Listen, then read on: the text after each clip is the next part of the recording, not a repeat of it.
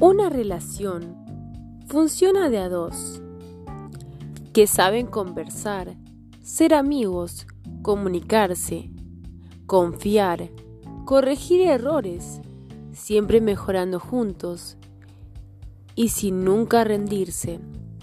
Por lo tanto, si no están conjugados todos estos factores, deberías rever a lo que tú llamas relación y equilibrarlo para poder vivir en armonía y en paz.